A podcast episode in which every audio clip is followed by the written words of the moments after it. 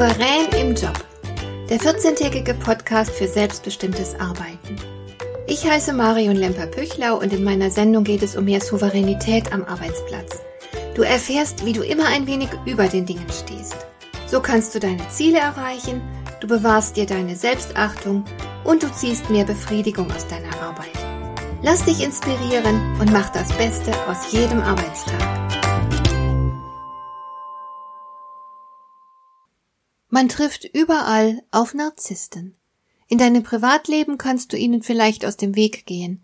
Im Job hingegen musst du zusehen, wie du mit ihnen zurechtkommst. Aber was genau ist Narzissmus denn überhaupt? Es handelt sich um eine Persönlichkeitsstörung, die sich durch eine übertriebene Selbstliebe und Selbstbezogenheit auszeichnet. Narzissten interessieren sich daher nur wenig für ihre Mitmenschen, sie machen sich nicht die Mühe, sich in andere hineinzudenken, sich in sie einzufühlen und auf deren Bedürfnisse einzugehen. Narzissten finden sich selbst so toll, dass sie sich laufend überschätzen. Sie halten sich zum Beispiel für klüger, als sie sind.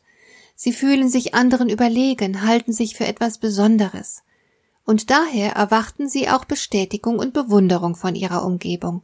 Mit Kritik können sie ganz schlecht umgehen, denn jegliche Kritik an ihrer Person widerspricht ihrem Selbstbild und stellt eine Bedrohung für ihre Überlegenheitsgefühle dar. Es kann sogar gefährlich sein, sie zu kritisieren, weil sie mit Zorn oder sogar Hass auf Kritik reagieren. Sie sind äußerst empfindlich, haben zugleich aber kein Gespür für die Empfindsamkeit anderer Menschen. Sie trampeln auf deren Gefühlen herum, ohne es zu merken. Sie verletzen andere obgleich sie selbst extrem verletzlich sind und eigentlich wissen könnten, warum man sich rücksichtsvoll verhalten sollte. Sie erwarten, bewundert zu werden, zeigen selbst aber wenig Respekt. Sie erheben sich über andere und entwerten sie. Wahrscheinlich bist du schon mehr als einer Person begegnet, die diese Merkmale aufweist. Dabei ist an Selbstliebe grundsätzlich nichts Schlechtes. Wir sollten uns unbedingt selbst ernst nehmen und selbst achten und vertrauen. Das gehört zu einer gesunden Persönlichkeitsstruktur einfach dazu. Aber hier wie anderswo auch macht die Dosis das Gift. Narzissmus ist eine krankhafte Übersteigerung der gesunden Selbstliebe. So werden Narzissten zu einer rechten Plage für ihre Umgebung. Sie sind nicht ausgeglichen, ruhen nicht in sich selbst. Stattdessen kümmern sie sich nur um sich selbst und haben nichts zu geben. Sie wollen nur nehmen. Sie sind kaltherzig und unfähig zu Mitgefühl und wollen selbst immer im Mittelpunkt stehen. Sie machen andere klein und nehmen sie nicht ernst, das heißt, sie respektieren auch fremde Meinungen nicht. Daher ist jede Diskussion mit ihnen sinnlos. Sie gehen nämlich von vornherein davon aus, klüger als ihr Gegenüber zu sein. Sie machen sich selbst zum Maßstab aller Dinge. Ein Narzisst toleriert andere Sichtweisen nicht. Seine eigene Meinung, seine Ideen und Vorschläge sind in seinen Augen grundsätzlich die besten. Wer ihm widerspricht, wird bekämpft. Und natürlich wird ein Narzisst einen Fehler niemals zugeben, er sucht die Schuld grundsätzlich bei anderen. Wenn du mit solch einer Person zusammenarbeiten musst, hast du es ganz bestimmt nicht leicht. Das kann anstrengend werden. Aber was steckt dahinter? Warum ist jemand ein Narzisst? Liegt das in den Genen? Nein, natürlich nicht. Narzissmus entwickelt sich als Reaktion auf bestimmte Erfahrungen. Die Wurzel des Narzissmus liegt in einer tiefen Unsicherheit über den eigenen Wert. Der Narzisst hat irgendwann in seinem Leben eine schmerzhafte Entwertung erfahren und versucht sich nun für alle Zeit davor zu schützen, je wieder so verletzt zu werden. Deshalb flüchtet er sich in die Grandiosität. Er ist fortan in allen Situationen der Überlegene. Ganz tief innen drin ist die alte Unsicherheit nach wie vor vorhanden. Sie wird vom Gefühl der Großartigkeit nur übertüncht. Narzissmus schafft keine echte Selbstsicherheit oder Selbstachtung. Und das führt dann dazu, dass sich der Narzisst ständig mit sich selbst beschäftigen muss und keine Kapazitäten hat, sich auf andere Menschen einzulassen. Sein Sicherheitsstreben ist sein stärkster Antrieb. Daher ist Kritik für ihn eine solch enorme Bedrohung. Kritik ist eine gefährliche Erinnerung an das Gefühl der Unzulänglichkeit. Mit Händen und Füßen wehrt sich der Narzisst dagegen. Seine Verteidigung ist impulsiv und wird ganz schnell irrational. Das macht ihn zuweilen unberechenbar und gefährlich. Er wird angesichts einer Bedrohung kopflos vor Angst und will unter allen Umständen das Gefühl von Unterlegenheit und Unzulänglichkeit vermeiden. Am wohlsten fühlt er sich, wenn er im Mittelpunkt stehen und sich bewundern lassen darf. Das erinnert natürlich fatal an viele Prominente, wie zum Beispiel Politiker. Narzissmus hat schon so manchem zu Erfolg und Prominenz verholfen.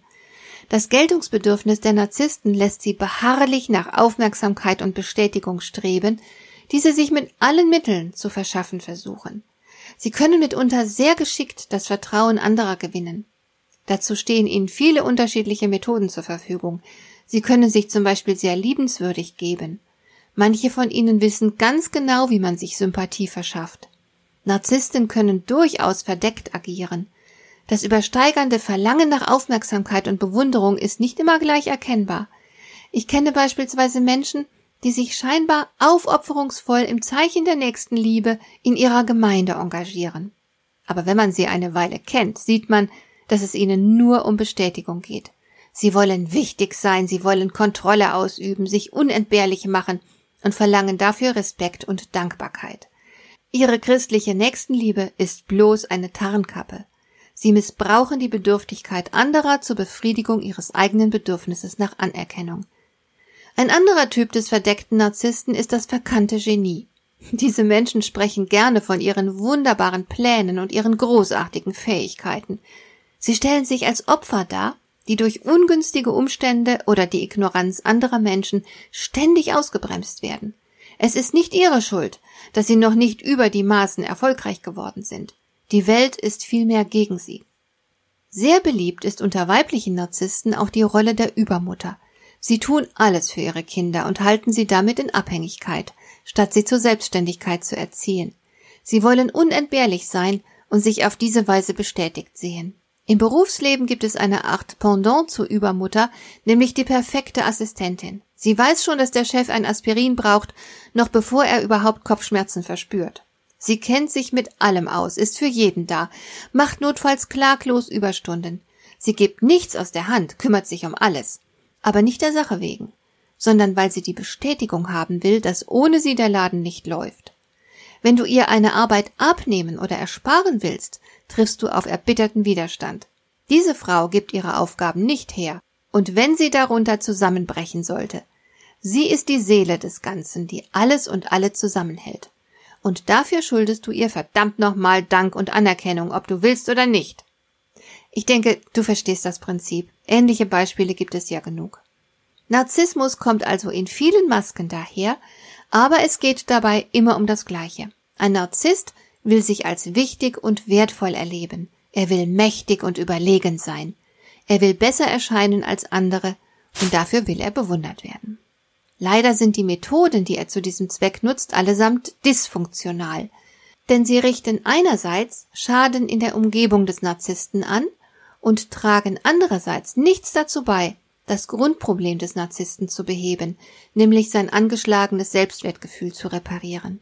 Solange der Narzisst nicht an seinem Grundproblem ansetzt, wird sich an seinem dysfunktionalen Verhalten nichts ändern. Er wird also weiterhin das verkannte Genie, das arme Würstchen, der aufopferungsvolle Gutmensch oder das unerträgliche Arschloch und dergleichen mehr bleiben. Was kannst du also tun, wenn du solch eine Person in deinem Arbeitsumfeld vorfindest? Erstens. Je schneller du die Person als narzisstisch identifizierst, desto besser. Denn wenn du weißt, mit wem du es zu tun hast, gehst du dem Betreffenden nicht so leicht auf den Leim.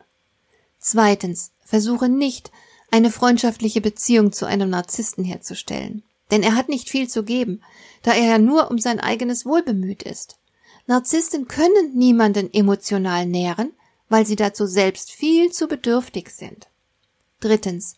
Jeder Versuch, die betreffende Person zur Vernunft zu bringen, ist höchstwahrscheinlich zwecklos. Das Problem sitzt tatsächlich sehr tief. Und solange die Person selbst das nicht erkennt und keine Veränderung wünscht, also nicht bereit ist, an sich zu arbeiten, hast du keine Chance. Viertens, falls du nicht die Möglichkeit hast, der narzisstisch geprägten Person aus dem Weg zu gehen, Verhalte dich diplomatisch und manipulativ. Die Person will bestätigt werden, also bestätige sie hemmungslos, sobald sie etwas Gewünschtes tut. Füttere sie mit deiner Dankbarkeit und Bewunderung, damit sie tut, was sie tun soll. Diese manipulative Strategie wird vom Narzissten in der Regel nur selten durchschaut. Wir Menschen glauben halt, was wir glauben wollen, und der Narzisst will glauben, dass er toll ist. Also wird er positives Feedback nicht so schnell in Frage stellen. Zeigt die Person hingegen unerwünschtes Verhalten, dann versuche ihr jegliche Aufmerksamkeit zu entziehen. Diese Methode, die übrigens auch mit Erfolg im Hundetraining Anwendung findet, ist im Umgang mit Narzissten zur Verhaltenssteuerung auf jeden Fall besser geeignet als negatives Feedback. Denn auf Kritik reagiert ein Narzisst, wie gesagt, geradezu allergisch. Und zum Schluss noch ein kleiner Hinweis. Das, wovon der Narzisst zu viel hat, davon hat manch anderer zu wenig. Der Narzisst will beispielsweise immer im Mittelpunkt stehen. Ich kenne eine Menge Menschen, die Angst davor haben, die allgemeine Aufmerksamkeit auf sich zu ziehen und es daher vermeiden, im Mittelpunkt zu stehen. Oder die Selbstüberschätzung des Narzissten findet ihren Gegenpart im fehlenden Selbstvertrauen so vieler Menschen. Der Narzisst platzt geradezu vor vermeintlicher Überlegenheit, tritt selbstbewusst auf, macht sich wichtig, während andere ihr Licht unter den Scheffel stellen. Sie sind zu bescheiden und zeigen oder nutzen ihre Expertise nicht.